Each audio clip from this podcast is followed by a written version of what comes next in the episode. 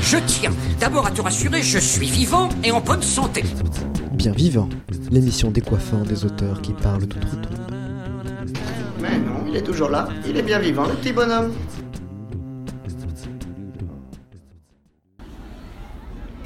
Ah, ces imprévus. Vous voyez ces imprévus Mais oui, ces imprévus. On ne s'y attend jamais. Se réveiller un matin, valise à la main, prêt pour prendre le train et se rendre compte que la SNCF est en grève. Vous rebroussez chemin. Ou encore, être tranquillement dans son pays, assis, et soudain des abrutis votent oui, pour que leur pays sorte de la famille. C'est le Brexit. Population au début séduite, mais finalement, ce n'est qu'un mythe. Ah, ces imprévus. Les imprévus comme l'antisémitisme, le stalinisme ou encore le fascisme, pour Orwell, ce sont des séismes. Enfin, 1984 lui-même est un imprévu, hein. Je vous apprends des choses. Le dernier homme d'Europe, titre initial, était trop banal. L'éditeur loyal choisissant un plus commercial et finalement très original. Vous êtes sur Bien Vivant et aujourd'hui nous accueillons un auteur, essayiste et journaliste britannique. Britannique certes, mais enfant du monde. En effet, l'Espagne, la France, l'Inde ou encore l'Angleterre font partie de sa vie. Sans en dire plus, laissons la parole à Eric Blair ou de son nom de plume, George Orwell. Bonjour. Bonjour, vous ne me proposez pas une tasse de thé d'abord? On m'a toujours dit qu'il faut être fier de ses origines. Tant que vous y êtes, allons-y pour une tasse de thé.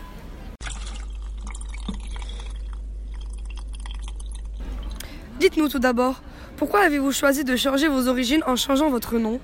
Mon nom a changé avec la publication de mon premier livre dans la Dèche à Paris et à Londres. Mais ce n'est en aucun cas un rejet de mes origines, darling.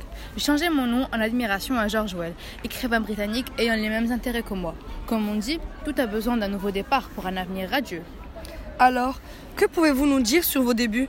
Comme tout auteur, je suppose que vous étiez passionné de lecture et avez découvert ce don depuis votre plus jeune âge, n'est-ce pas? Alors là, pff, pas du tout. Au collège, je suis passée du statut d'un élève brillant à un élève médiocre, rebelle. Et mon don pour l'écriture était inexistant. J'avais cependant beaucoup d'ambition pour devenir un écrivain célèbre. Eh bien, monsieur Orwell, votre travail a porté ses fruits, ou plutôt son prix.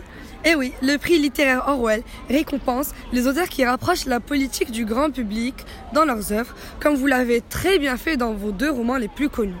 Pouvez-vous nous en dire un mot? Je suis une personne spéciale car je dénonce implicitement le totalitarisme. Je ne suis pas vraiment fan de ce concept. Je suis plutôt pour la justice sociale. Regardez par exemple, dans la ferme des animaux, je dénonce tota-, le totalitarisme soviétique par le biais de la personnification. Les cochons prennent le pouvoir sur la ferme et instaurent une dictature. Tandis que 1984 est fortement inspiré du stalinisme et du fait que les pensées sont minutieusement surveillées. Et après l'apparition de mes livres, de plus en plus de personnes ont dénoncé les injustices sociales et c'est certainement de là où vient la création du prix Orwell. En effet. Et d'ailleurs, êtes-vous au courant de l'existence d'une statue vous représentant qui se trouve au quartier général de la BBC oui, en effet, cette statue est en mon honneur, mais ils ne m'ont pas sculpté à mon avantage. Ils n'ont pas pris mon beau profil. Ah, quel dommage. En plus, euh, il ne faut pas oublier que vous êtes placé deuxième dans la liste des 50 plus grands auteurs britanniques. C'est excellent, mais c'est excellent, monsieur Orwell. Pourtant, je ne fais que 6 pieds 17. Ah, voilà pourquoi je ne fais pourquoi mes romans ne sont pas comiques. Je n'aurais pas fait carrière du tout. Je préfère plutôt me diriger vers la politique et la science-fiction.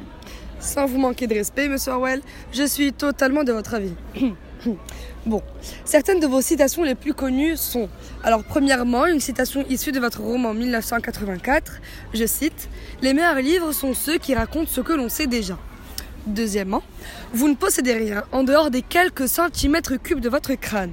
Et finalement, une citation de la ferme des animaux. Dehors, les yeux des animaux allaient du cochon à l'homme et de l'homme au cochon. Et de nouveau, du cochon à l'homme. Mais, mais il était déjà impossible de distinguer l'un de l'autre. Alors, monsieur Orwell, ma question est si vous devriez choisir entre ces citations votre préférée, laquelle serait-elle? À vrai dire, je les aime toutes, car elles sont de mon invention. Mais si je devrais choisir, j'opterais pour euh, les meilleurs livres sont ceux qui racontent ce que l'on sait déjà. Car mes livres parlent d'un mélange entre la réalité et la science-fiction. Parce que franchement, 1984 pour vous c'est du passé. Mais à regarder votre société, j'ai l'impression de ne, ne pas être trompé totalement. Et Big Brother semble exister dans de nombreux pays ici, si je me réfère à la dictature des écrans que vous semblez subir. Euh, cette réflexion n'est pas totalement dénuée de sens, monsieur Orwell. Eh bien, merci de votre présence et de nous avoir consacré votre temps. Je vous remercie de m'avoir accueilli, même si ma tasse de thé était petite, et rappelle un retour. Le voici donc.